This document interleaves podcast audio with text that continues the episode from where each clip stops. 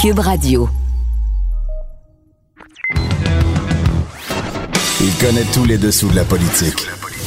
L'économie, la santé, le transport. Antoine Robitaille. Là-haut sur la colline. Cube Radio. Bon jeudi quand même. Aujourd'hui, à la haut sur la colline en quarantaine, Régent Hébert est scandalisé par ce qui arrive aux personnes âgées au Québec pendant la pandémie. L'ancien ministre, qui est aussi médecin spécialisé en gériatrie, nous explique que le réseau des soins pour personnes âgées a terriblement souffert de très mauvaises décisions au cours des 30 dernières années, alors qu'on publiait de nombreux rapports pleins de solutions. L'assurance autonomie, par exemple, qui, pendant la pandémie actuelle, aiderait les aînés à s'en sortir beaucoup mieux.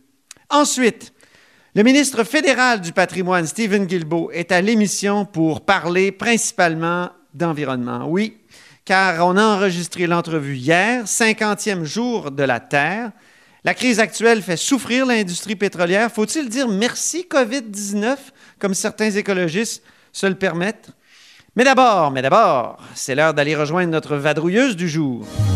Hélène, je m'appelle Hélène. Je Hélène Buzetti est au bout du fil. Bonjour. Bonjour. correspondante parlementaire à Ottawa pour le journal Le Devoir.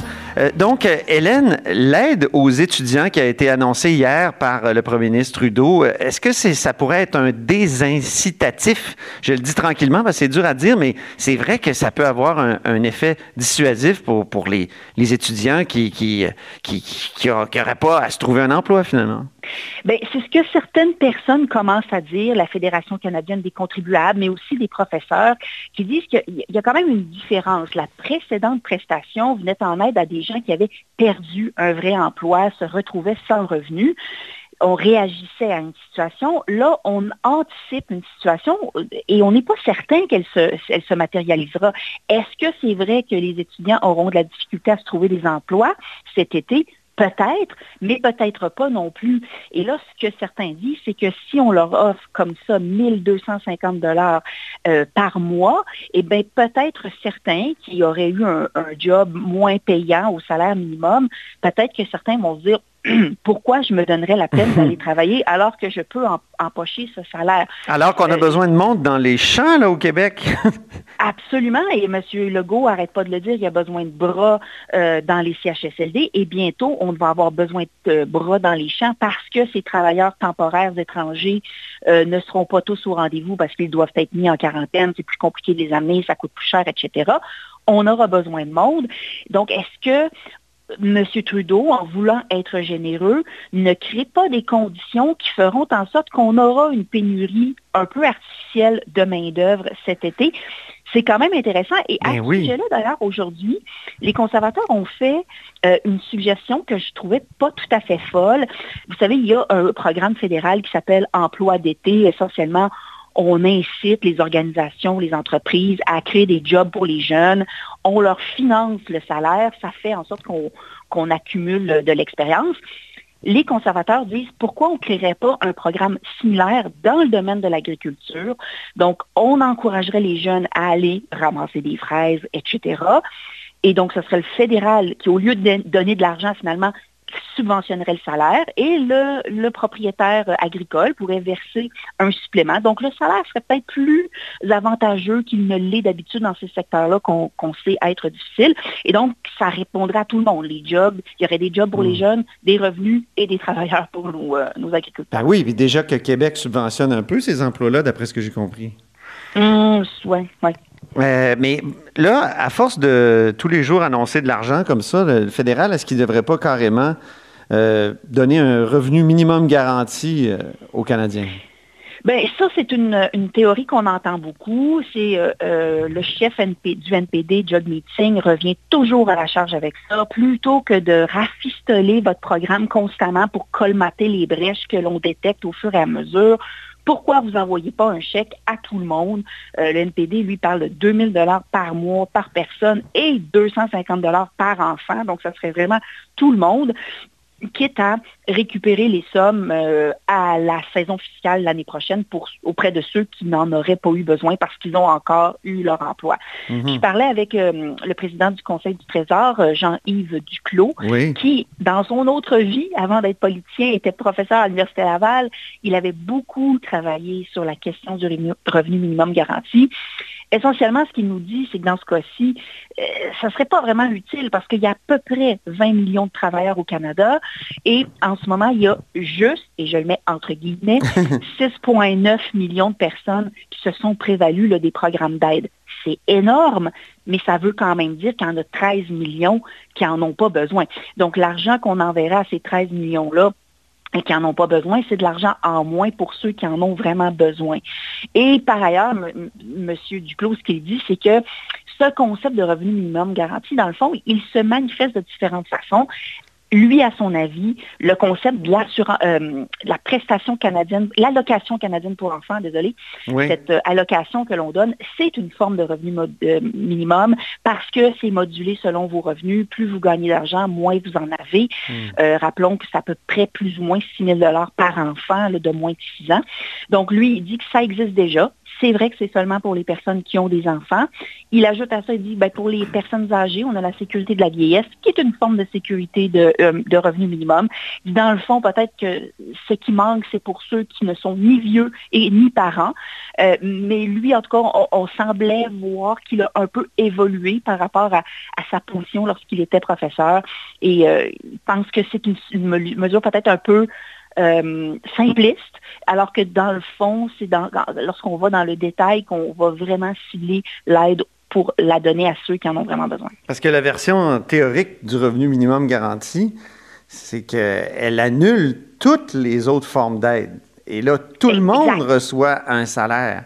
Ça simplifie considérablement. Je pense qu'il y aurait beaucoup d'économies sur le plan des, des- des- des- comment dire, du- de la bureaucratie. Euh, et, et- et donc, euh, on, est- on serait assuré d'avoir au moins une base salariale sur laquelle on pourrait construire après. En tout cas, c'est les, gourous de- du revenu minimum garanti en, en Europe, comme Philippe Van Parijs, c'est ce qu'ils prônent depuis des années. Puis ce sont des gens qui ont influencé M. Duclos et je dirais aussi François Blais, euh, qui a été ministre du gouvernement Mhm. libéral. qui- Mais qui a en même temps, cette simplicité-là, parfois, elle n'est pas nécessairement euh, une bonne chose. Et une des choses qu'on voit en ce moment au début, quand le gouvernement fédéral a créé la prestation canadienne d'urgence, qui était d'une simplicité hein, désarmante, 2000 dollars par mois pour tout le monde, qu'est-ce qu'on constate avec le temps? C'est ah, il y a des petits cas de figure qui ne fit pas dans le programme parce que, ah, il y a des gens qui sont dans telle situation. Ah, ils avaient perdu leur, leur job juste un petit peu avant, ou ils tombent en congé de maternité, ou Ouais, ils ont ouais, été ouais. la CSST. Et bref, ce qu'on réalise, c'est que la réalité, elle n'est pas simple. Il y a, il y a toutes sortes Mais de c'est pour ça que le revenu minimum garanti est, est- est- est- est, comment dire, euh, au moins théoriquement intéressant parce qu'il dit, il n'y en a plus de cas de figure. Il y a- tout le monde, même de, Paul Desmarais, comme un, un- un pauvre, reçoit sa prestation, puis si tu gagnes trop, ben, tu rembourses. Puis si tu veux avoir d'autres jobs, ben, il n'y a pas un fonctionnaire qui va te courir après, comme à l'aide sociale, Ouais. pour savoir si tu travailles, si tu as un autre revenu. Mm-hmm. Il y, a- il y a un côté simple qui me semble, en tout cas, euh, intéressant, mais peut-être trop mais qui nous fait utopique. peut-être perdre de vue un peu de re- le relief social réel, Ouais. qui fait en sorte que des fois, on a peut-être plus besoin d'aide à certains endroits et moins à d'autres. Ah Enfin, oui. euh, c'est un grand débat. Un beau débat, c'est ce ça. Eh, je- il faut qu'on parle de Andrew Scheer, donc le chef conservateur euh, sortant, parce qu'on sait qu'il va sortir. Euh, Bon, c'est plus là, avec tout ça? c'est ça, c'est ça exactement. Les, les- les chefs intérimaires sont intérimaires longtemps ces temps-ci, Ah. grâce à la COVID. Mais euh, est-ce qu'il, on dirait qu'il n'y a pas confiance en Mme Tam. Là, je parle de la Teresa Tam, qui est l'administre en chef de la santé publique du Canada. Ouais. Ah, Il paraît qu'encore ce matin, à, son point de presse, il n'a pas eu l'air d'avoir très confiance en elle. Explique-nous un peu. Et c'est un peu euh, difficile à cerner sa position. On le sent euh, très...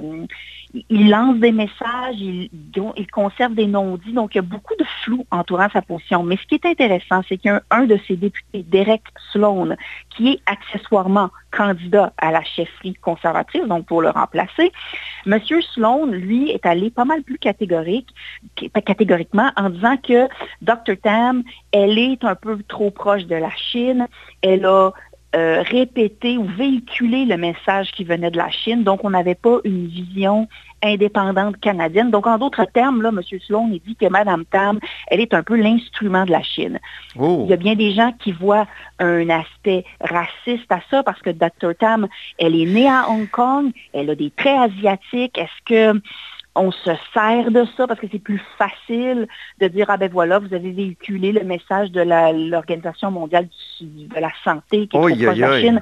Bon, on, on sent qu'il y a un petit relent peut-être ici, un peu dérangeant.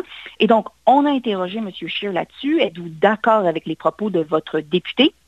Et ce qui est intéressant, c'est qu'il s'est réfugié derrière la non, euh, non-interférence dans la course au leadership en disant, j'ai toujours dit que je ne commenterais pas les commentaires des candidats et donc je ne dirai rien à ce sujet. C'est un peu facile comme euh, excuse, mais ça lui permet de ne pas euh, se mouiller là-dessus. Et ça aurait tellement été plus simple de sa part de dire non, j'ai pleinement confiance en Dr. Tam on ne sent pas qu'il est un chaud partisan de notre administratrice en chef de la santé. Euh, et, et, il a comme un peu contourné la, question en disant, ce sont à nos euh, ministres, donc à notre gouvernement, nos élus, qu'on devra demander des comptes, savoir pourquoi on n'a pas été plus prompt à fermer les frontières, Ouais. notamment en faire la Chine, etc. On sentait que son appui envers Mme Tam était très tiède. Hum, ouais. C'est euh, c'est très délicat de, de, de, de, l'écouter De se sauver là. finalement parce qu'il s'est sauvé de la conférence de presse. Absolument, parce que là, il y a, il y a eu des les, les journalistes l'ont l'ont questionné, l'ont interrompu, ont essayé de le forcer à répondre et, et ils ont mis cours à la conférence de presse. Je pense qu'il y a eu un total de six journalistes qui ont pu poser une question et ensuite euh, il est parti. Ouais. un peu court. Ouais. Ça aurait été simple, il me semble, de dire ben oui, j'ai confiance en elle. En tout cas, Mais je pense que c'est pas le cas. c'est clair que c'est pas le cas. Merci beaucoup, Hélène Buzetti. Je te, je, je te libère parce que là, c'est la conférence de presse de Justin Trudeau qui commence bientôt au moment où on enregistre. Absolument. Merci Antoine. Salut, Hélène Buzetti, correspondante parlementaire à Ottawa pour le journal Le Devoir. Vous êtes à l'écoute de là-haut sur la colline. Là-haut sur la colline. Une entrée privilégiée dans le Parlement. Cube Radio. Au bout du fil, il y a Régent Hébert, qui est médecin gé- gériatre et aussi ancien ministre de la Santé de Pauline Marois. Bonjour. Bonjour Antoine. D'abord, euh, êtes-vous scandalisé par ce qui se passe actuellement? Parce qu'il semble bien que la pandémie, on l'a contrôlée dans la société en général, mais pas euh, dans les maisons euh, où on accueille euh, nos aînés, comme on dit, les vieux. Oui, euh, ben, je suis scandalisé, effectivement. C'est, un virus qui s'attaque particulièrement aux personnes âgées, notamment les personnes âgées vulnérables, et qui a un très gros taux de, mo- de- fatalité euh, pour cette population-là. Mais on avait un réseau mal préparé, euh, surtout dans ce secteur des personnes âgées, et c'est vrai tant dans les soins à domicile que euh, en établissement d'hébergement.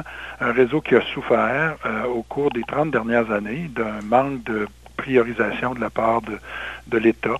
Euh, et on retrouve, on se retrouve donc avec un réseau où euh, le personnel n'est pas au rendez-vous euh, en nombre d'abord, mais aussi où le personnel médical est, réduit à sa plus simple expression, autant les médecins que les infirmières. On a un réseau qui a été marginalisé lors des réformes de, de 2003, la réforme Couillard qui a créé les, centres de santé et services sociaux et encore plus la réforme euh, Barrette de 2015 qui a euh, intégré donc euh, les CHSLD et le maintien à domicile dans ces grands ensembles que sont les centres intégrés de santé et de services sociaux. Avant, on avait dans les CHSLD un conseil d'administration, une direction euh, générale qui était redevable de ce qui se passait euh, au niveau de, euh, des résidents, au niveau de la qualité des services en CHSLD. Depuis 2003, il y a, a plus de conseil d'administration, il n'y a plus de direction spécifique pour les CHSLD et depuis 2015, ben, c'est c'est de grands ensembles où on a de la difficulté à pouvoir établir les lignes de responsabilité. Et donc, on se retrouve avec euh, des établissements de soins de longue durée et des soins à domicile qui euh, euh, n'ont pas le personnel, n'ont pas les gestionnaires nécessaires, n'ont pas la ligne d'imputabilité et n'ont pas le financement adéquat pour être capable de rendre de bons services. Puis dans une situation de crise comme celle qu'on vit actuellement, ben, on voit tout de suite qu'est-ce que ça donne comme résultat. Mais ce que Gaétan Barrette répond à ça, c'est que ça créait toutes sortes de petits roitelets, des, petites principautés qui, qui, euh, qui se disputaient pour euh, peut-être les masques éventuellement ou n'importe quel équipement comme celui-là. Bien, il y a moyen de faire de la coordination et de l'intégration des services, et ça, ça a été un, un, des éléments importants de ma carrière de scientifique. Il y a moyen de faire ce genre d'intégration et de coordination sans faire des fusions d'établissements. Il y a moyen mm -hmm. de mieux se coordonner sans en arriver à reproduire des modèles dans, le, euh, dans les entreprises privées qui sont les, les fusions-acquisitions et qui, dans l'entreprise privée, peuvent améliorer la performance, mais il est bien démontré euh, par une littérature scientifique très robuste que dans le secteur public, c'est loin d'être euh, d'être le cas. Euh, et même au contraire, ces grandes fusions euh, d'établissements entraînent des diminutions de performance et des problèmes de qualité, surtout dans des secteurs qui sont moins priorisés, comme les soins aux personnes âgées, les soins de longue durée. Alors, ce n'est pas vrai de dire que lorsque on, on, on fusionne, on a nécessairement de meilleurs résultats.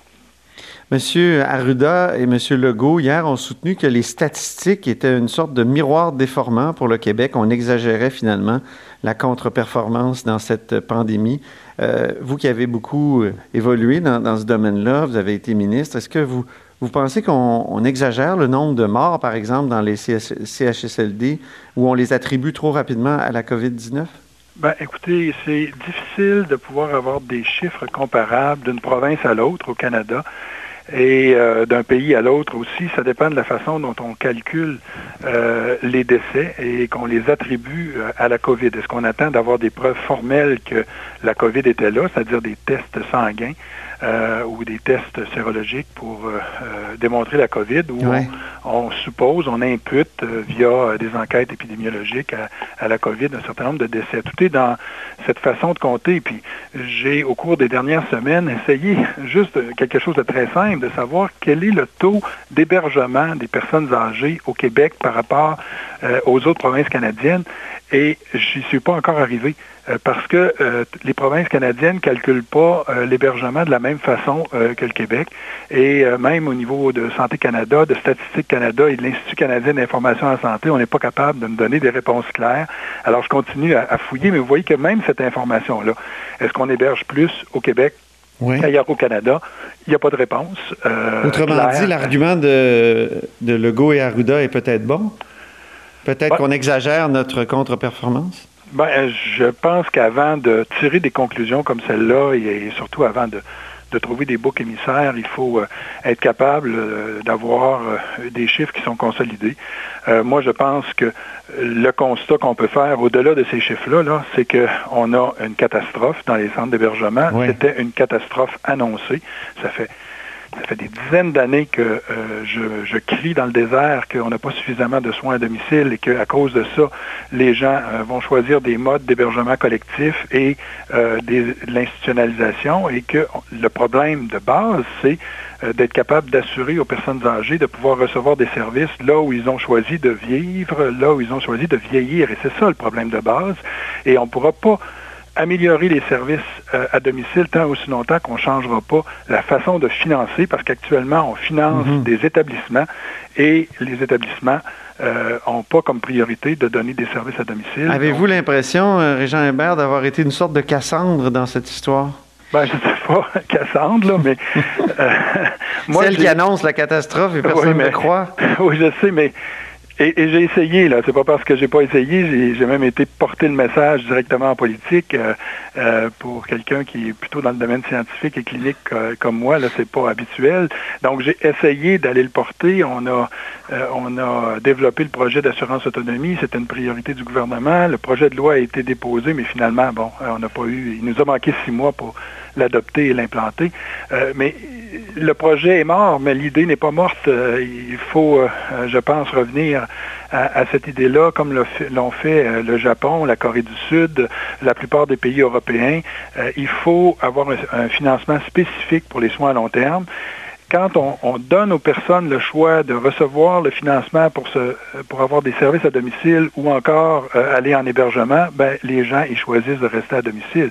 Et quand on est à domicile, on n'est pas dans un milieu de vie collectif, on reste dans un milieu où on a nos repères, puis il y a beaucoup moins de risques euh, de pouvoir être euh, contaminé par des infections comme celles qu'on connaît actuellement.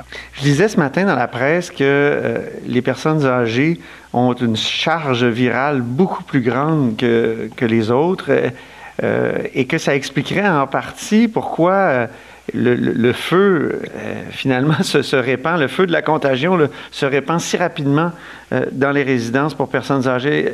Est-ce que c'est juste? Ben, euh, il y a toutes sortes de théories. Là. La charge virale, il y a des gens qui disent que les récepteurs au niveau des régions pulmonaires sont plus sensibles au COVID avec l'âge. Donc, il y a toutes sortes de théories. On, on en apprendra, là, je pense, sur le plan scientifique de cette, de cette épidémie-là. Mais une chose est sûre, c'est que quand vous avez euh, des milieux où vous regroupez des personnes âgées qui sont vulnérables, qui ont des maladies chroniques, euh, souvent une maladie d'Alzheimer très importante en fin de vie, euh, et qu'un virus comme celui-là fait éruption dans ces milieux-là, ben c'est sûr que ça génère beaucoup de, de, contamination et de mortalité. Comme la grippe saisonnière, quand ça arrive dans un établissement d'hébergement, ah. Il y a, a des flambées importantes euh, chaque année. C'est euh, la grippe saisonnière est responsable d'une mortalité euh, très importante en, CHSLD également, euh, parce que ce sont des personnes vulnérables qui sont regroupées et heureusement pour la grippe saisonnière, on a une vaccination qui, bien qu'elle soit pas efficace à 100% a quand même une certaine efficacité. Mais pour le COVID, la COVID, ben là, on est démunis. Donc, avec l'assurance autonomie, la situation actuelle des vieux serait meilleure. C'est ce que vous je crois que oui, je suis profondément convaincu qu'en implantant un mode de financement différent pour les soins euh, à domicile et les soins de longue durée, on permettrait à des gens de rester plus longtemps à domicile et de réserver. On, on aura toujours besoin des CHSLD pour les gens qui sont en, en bout de piste, euh, mais on pourrait réserver euh, les CHSLD pour un, une certaine clientèle lourdement handicapée et on pourrait aussi, et il faut faire ça aussi, mieux doter les CHSLD de personnel et notamment de personnel médical. Les, en Ontario, pour chacun des CHSLD, il y a un directeur médical, ce qui n'est pas le cas ici. Là.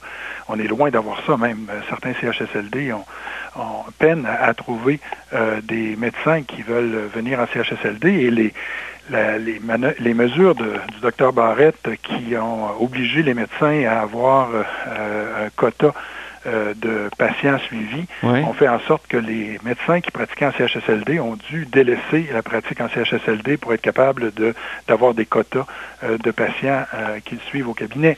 Alors, vous oui. voyez qu'il y a toutes sortes de, de mesures qui ont été prises au cours des dernières années qui ont fait en sorte de diminuer de façon importante l'encadrement médical, l'encadrement infirmier dans ces établissements-là et aussi le personnel de préposés qui sont euh, euh, vraiment véritablement les chevilles ouvrières de, euh, de, l'action en CHSLD. Comment ça, ça aurait fonctionné exactement, l'assurance autonomie? Parce que, mettons que j'ai 75 ans, je reçois un certain montant, puis je décide de quel euh, soins euh, j'ai besoin ou... Alors, actuellement, les, les, personnes âgées et handicapées au Québec qui ont besoin de services ont une évaluation, euh, souvent par un gestionnaire de cas, c'est une infirmière, un travailleur social qui fait l'évaluation et qui fait un plan d'intervention. Oui.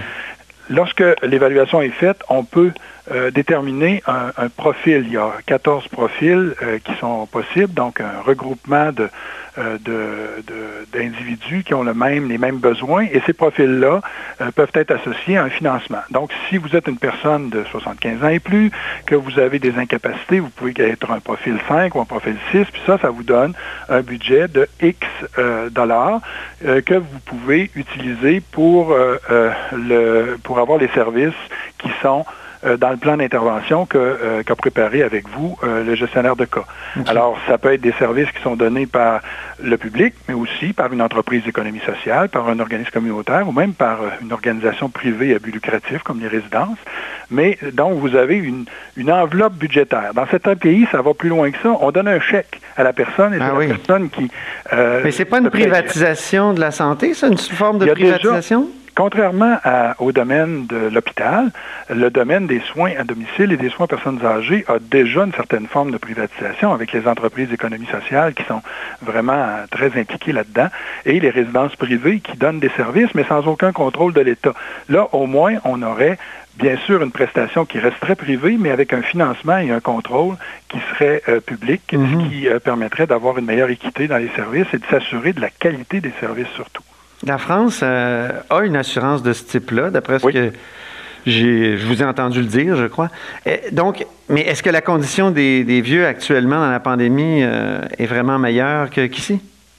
Ben, je pense que oui. Je pense que la mortalité relative, puis ça, on va attendre d'avoir traversé euh, la, crise, là, mais la mortalité en France, d'abord, la, la, propension à l'hébergement est moins grande que, euh, que chez nous et surtout la propension à utiliser des résidences privées pour aînés. Ça, c'est vraiment très spécifique au Québec, même dans les autres provinces canadiennes.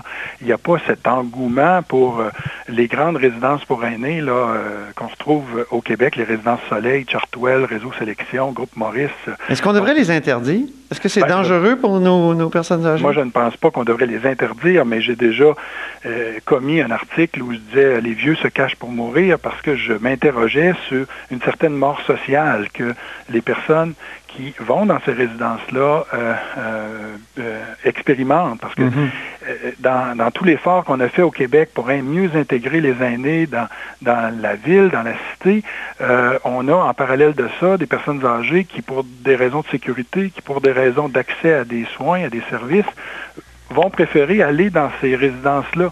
Et je pense que cet engouement-là est un symptôme euh, d'un problème qu'on a euh, pour assurer aux personnes âgées euh, la sécurité et, surtout l'accès aux services. Alors si on règle ça, moi je pense qu'il y aurait moins besoin d'utiliser ce type de, de, résidence avec tous les inconvénients que ça peut ça peut entraîner dans un contexte comme celui qu'on vit actuellement. En 2007, euh, Marguerite Blais était ministre des Aînés comme, comme aujourd'hui. Oui. Euh, elle vous a demandé de co-présider une grande enquête sur la condition des, des, aînés au Québec. Euh, est-ce qu'il n'y a pas des choses dans, dans, votre rapport qui, appliquées, auraient réglé des problèmes euh, aujourd'hui? je pense que vous suggestiez déjà, la, euh, vous aviez la suggestion ou la proposition, la recommandation, pour le mot plus juste, de, de faire une assurance autonomie. Tout à fait. Et Michel Claire, la commission Claire, euh, avant nous, avait recommandé également la mise en place d'une assurance autonomie. Euh, c'est une idée qui est récurrente euh, et qui, n'a pas été retenue par les gouvernements successifs. Et c'est une des raisons pour lesquelles, moi, en, 2012, j'ai décidé de me lancer en politique et de convaincre Pauline Marois et le Parti québécois de d'en faire une priorité dans le programme politique du parti. Et une fois au pouvoir, on a mis les bouchées doubles pour le, le, faire le plus rapidement possible, mais dans un contexte minoritaire, avec un livre blanc qui a nécessité des, des mois de consultation. Euh, ça a été euh, plus long que, que, prévu, en tout cas plus long que moi je souhaitais, parce que je suis quelqu'un d'impatient. Euh, et, et, au bout de 18 mois, ben, on n'a pas été capable d'adopter le projet de loi. Alors, c'est une idée récurrente.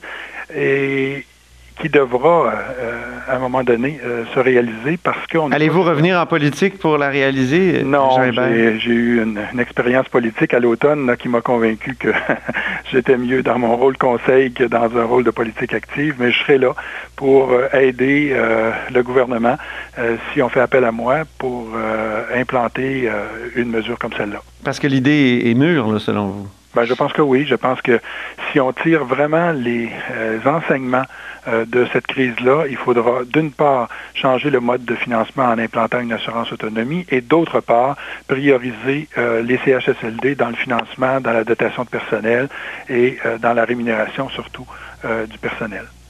Ben, Régent Hébert, merci beaucoup. Ça m'a fait plaisir, Antoine. Régent Hébert est médecin gériatre. Il est ancien ministre de la Santé et vous êtes à l'écoute de là-haut sur la colline. Sur la colline. La politique autrement dit. Cube Radio. Au bout du fil, il y a Stephen Guilbeault. Bonjour. Bonjour, Antoine. Ministre euh, du patrimoine canadien, et, euh, mais aussi, évidemment, environnementaliste. Puis c'est le jour de la Terre, alors ne se prive pas de parler d'environnement. Pourquoi c'est important de, de, rappeler justement, comme vous l'avez fait sur Twitter tout à l'heure, le jour de la Terre?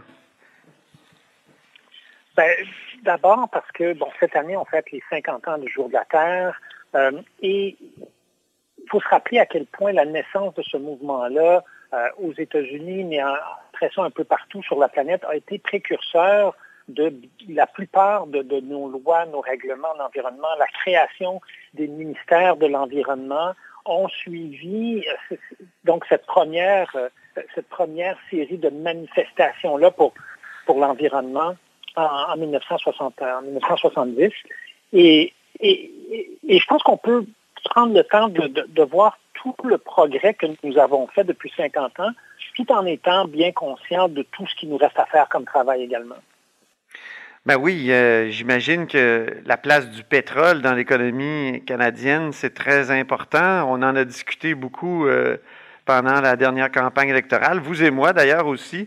Puis là, il y a Québec solidaire la semaine passée, justement, qui vous écrivait là-dessus. Il vous disait... Euh, euh, les Québécois et les Québécoises veulent savoir si vous réservez le premier canot de sauvetage aux pétrolières et aux gazières. Qu'est-ce que vous leur répondez, Stephen Guilbeault? Ben, je pense qu'on indirectement, on leur a répondu la semaine dernière euh, lorsqu'on a annoncé des mesures pour le secteur du pétrole et du gaz, mais qui étaient très ciblées pour les travailleurs de, ce secteur-là et qui visaient aussi et en même temps à, s'attaquer à un certain nombre de problèmes environnementaux. Celui, d'une part, des, puits orphelins, donc des puits de pétrole qui ont été abandonnés parce que les compagnies n'existent plus aujourd'hui. Euh, on pourrait penser au Québec que c'est un problème exclusivement albertain. Or, ce n'est pas le cas parce que nous, au Québec, on n'a pas des puits de pétrole abandonnés, mais on a des mines, euh, des mines qui ont été abandonnées, donc des sites miniers orphelins. On en a beaucoup ici aussi. Je pense que le, Québec, au, fil des années, a beaucoup resserré sa réglementation autour de ça. Et nous, ce qu'on a, a dit euh, au gouvernement de l'Alberta, écoutez, on, va vous aider à commencer à nettoyer ça. Donc, on va investir 1,3 milliard de dollars. En contrepartie, vous devez mettre en place une réglementation plus sévère pour éviter que ça se produise à l'avenir. Donc, que les entreprises soient responsables de nettoyer leur propre site. Euh, on a aussi investi 700 millions de dollars pour aider les entreprises à se moderniser, donc à devenir plus efficaces et donc moins polluante dans le cadre d'un nouveau règlement que le gouvernement fédéral a adopté sur la pollution du méthane. Le méthane qui est un gaz à effet de serre très, très puissant mm-hmm. et qui vient beaucoup, beaucoup de la production de, pétrole et, de gaz. Euh, alors que plusieurs entreprises, plusieurs lobbies voulaient qu'on abandonne ce règlement-là et même que le gouvernement libertin nous, nous l'avait demandé. Nous, on a décidé, on a dit non, on garde notre règlement, c'est très important. Euh, mais on est prêt, on comprend qu'en période de crise, c'est pas facile. On va vous aider à vous moderniser pour réduire cette pollution-là. Donc, on fait d'une pierre deux coups. Je pense que notre réponse par rapport au pétrole, elle a été très mesurée et très responsable, à la fois d'un point de vue fiscal puis d'un point de vue environnemental. Est-ce qu'on doit dire merci COVID parce qu'après tout, euh, les émissions de gaz à effet de serre sont vraiment ont vraiment chuté dans les dernières euh, semaines, dans, les dernières six semaines dans, le monde? Est-ce que c'est une chose qu'on peut dire? Non, non, c'est pas une chose qu'on peut dire. On constate effectivement qu'avec cette crise-là, puis on, l'a vu dans le passé, quand il y a des, récessions, des crises économiques importantes, la crise financière de 2008-2009, il y a eu effectivement un ralentissement euh, de, la pollution. Il faut, il faut bien réaliser par contre que dans l'histoire récente, euh, cette réduction de la pollution-là, elle était ponctuelle. Mm-hmm. Alors, si on veut que ça dure dans le temps, ben, ça ne se fera pas tout seul. Il va falloir que nous, mettions en place des mesures, que nous adoptions euh, des, plans de la relance de l'économie et mm-hmm. le faire de façon différente, donc en étant plus responsable d'un point de vue, d'un point de vue écologique que nous l'avons été jusqu'à maintenant. Mais la crise actuelle, est-ce que ça peut permettre justement de réorienter euh, l'industrie canadienne et de la sortir du pétrole? Ben, bien honnêtement, nous sommes encore au jour le jour là, beaucoup, beaucoup dans la gestion de crise, que ce soit au mhm. niveau du gouvernement fédéral ou des, provinces. On le voit tous les jours là, avec les, tristes nouvelles, ce qui se passe évidemment dans les centres pour personnes âgées, les CHSLD. Euh, euh, est-ce que, donc, on n'est on pas rendu là? Est-ce que notre gouvernement, une fois qu'on sera, qu'on sera rendu à l'étape de relancer l'économie, est-ce qu'on va vouloir y mettre un prisme, des, des lunettes très environnementales et s'assurer qu'on a de meilleures infrastructures pour mieux faire face, par exemple, à, la prochaine inondation, euh, mieux bâtir nos maisons et rénover les maisons existantes pour que lors de la prochaine vague de chaleur, qu'il n'y ait pas plein de gens qui meurent dans des logements qui sont mal isolés, qui sont mal ventilés. Euh, eh, donc, est-ce qu'on ne peut pas se servir de, la relance pour mieux bâtir notre système énergétique, mieux bâtir notre système de, transport en commun, euh, faire des bons géants dans l'électrification des transports, je pense que ça va certainement être dans cette direction-là que notre gouvernement va vouloir aller, mais je le répète, on n'est pas rendu là du tout encore. Actuellement, avec la, crise de la COVID, il y a des choses comme prendre les transports en commun, vous en avez parlé, ou, même euh, euh, réutiliser certains sacs, euh, des, sacs à l'épicerie, tout ça. J'ai l'impression qu'il y a aussi des reculs environnementaux importants qu'on pourrait faire avec cette crise-là pour des raisons sanitaires. Est-ce que c'est une crainte que, que, vous avez, vous aussi? Évidemment, on a dû, euh, les gouvernements ont mis en place une série de mesures euh, autour de la, distanciation physique, du confinement, pour tenter de nous assurer qu'il y ait le moins de, contamination en même temps que possible, qu'il y ait le moins de décès possible. Euh, et, effectivement, je, pense que le retour à la normale, puis je, mets des, gros guillemets là-dessus, pourrait prendre un certain temps. On le voit par exemple au niveau de l'organisation de grands événements culturels ou sportifs. Il n'y en aura pas beaucoup euh, au cours des prochains mois. En fait, il n'y en aura pas jusqu'à la, fin de l'été. Euh, et, je pense que nous allons devoir nous réhabituer à un certain nombre de, choses. Quand on regarde les pays qui, euh, qui ont passé à travers la crise avant que nous le fassions et qui, qui recommencent à mettre en place des mesures euh, de relâchement par rapport au confinement, ben, on voit par exemple que euh, la Corée du Sud vient de tenir des élections euh, nationales et que mhm. les gens recommencent à utiliser le transport en commun. Mais il y aura probablement une période d'adaptation euh, à ce niveau-là pour, pour, des, pour des gestes qui sont des gestes très écologiques, comme ceux que vous avez mentionnés, le transport en commun, l'utilisation de sacs réutilisables. Euh, quoique mon épicerie, moi, nous permet tout à fait d'utiliser nos propres sacs en autant que ce soit que nous emballions nous-mêmes nos oui, La mienne aussi, oui, c'est vrai. C'est pas tout le monde qui a. C'est pas tout le monde qui, qui, empêche maintenant, euh, c'est pas tous les, les, commerces qui empêchent les gens de les utiliser, mais il y aura une période d'adaptation ou de réadaptation à ces, à ces mesures-là. Est-ce qu'il y a une cause environnementale à cette, euh, à cette pandémie, euh, Stephen Guilbeault? Les experts euh, ne s'entendent pas encore sur, sur la, cause exacte de, de, de, cette pandémie-là. Alors, je pense que la, science va avoir besoin d'un peu de temps pour être en mesure de, nous dire avec plus de certitude, bon, dans, en science, il n'y a, pas de certitude, là, mais avec, un plus grand niveau de confiance, quelles, sont les causes et comment, je pense que ça aussi c'est très important, comment on évite de se retrouver avec ce genre de pandémie-là encore dans mhm. l'avenir. Oui, on parle de déforestation, peut-être même de réchauffement climatique qui aurait euh, induit cette crise-là il y a effectivement un certain nombre d'hypothèses qui ont été qui ont été mentionnées jusqu'à maintenant, mais encore une fois, nos chercheurs auront besoin d'un peu de temps pour arriver à, mettre le doigt sur, euh, sur ce qui s'est mhm. exactement produit. Parlons de culture enfin, parce que même on vous connaît tellement comme, comme environnementaliste que on, fait des liens en ce jour de la Terre. Mais euh, vous avez participé donc à votre première rencontre virtuelle de l'UNESCO ce matin. Euh, comment on va pouvoir aider l'industrie, euh, le secteur culturel, l'industrie du spectacle à se relever de ça?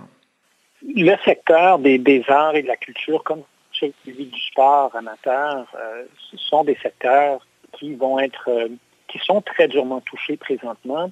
Et, contrairement à d'autres secteurs de, de, l'économie, où l'on pourra retrouver des activités plus normales dans un avenir plus proche, euh, dans le secteur des arts de la culture, comme ce sera le cas probablement dans le secteur de, la restauration, de l'hôtellerie, du tourisme, euh, le, retour à la normale risque de prendre du temps. Qui, qui voudra aller voir un spectacle avec avec 500 voire 5000 personnes, ben tant pas de tant qu'ils n'auront pas de vaccin ou qu'il n'y aura pas ce qu'on appelle l'immunité communautaire, donc il y a suffisamment de gens qui l'ont attrapé que là, quand le virus revient, ben, c'est un peu comme euh, l'influenza à chaque année. Il y a des gens qui l'attrapent un peu, mais il n'y a pas d'impact important sur le système de la santé. Euh, et je pense que ce sera important pour les gouvernements. Je pense que le gouvernement fédéral en a fait beaucoup jusqu'à maintenant. Et je souhaite que les, provinces et les territoires soient là également pour, appuyer, supporter nos, artistes et nos artisans qui vont devoir traverser une, passe, une passe difficile. Mm-hmm.